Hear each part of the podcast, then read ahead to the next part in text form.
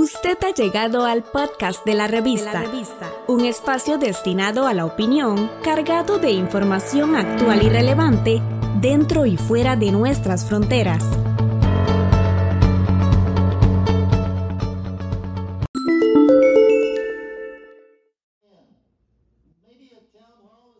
Para muchos padres trabajadores, las pantallas de todo tipo han tomado el lugar de maestros, niñeras y consejeros de campamentos de verano.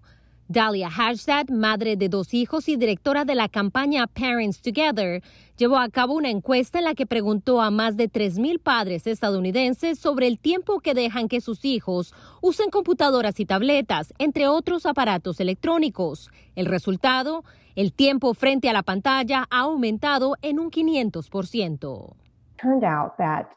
Resultó que de los padres que encuestamos, el 8% de sus hijos pasaban seis horas al día o más en línea. Descubrimos que ese número había saltado casi la mitad. En 2019, la Organización Mundial de la Salud emitió una serie de recomendaciones con respecto al tiempo de pantalla de los niños. Para los bebés, la recomendación es cero.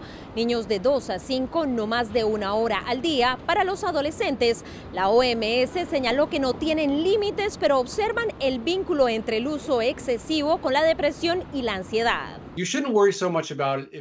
No debe preocuparse tanto por si usted y su familia reconocen que este es un periodo de transición temporal y de si usted está dispuesto a hacer el trabajo duro de volver a comportamientos saludables una vez que hayamos obtenido acceso a algunos de los lugares, espacios y actividades a los que solíamos tener acceso antes. Explicó el profesor de psicología James Lang de Assumption College, quien ha estado investigando los efectos de los dispositivos digitales en los niños. Celia Mendoza, Voz de América, Nueva York.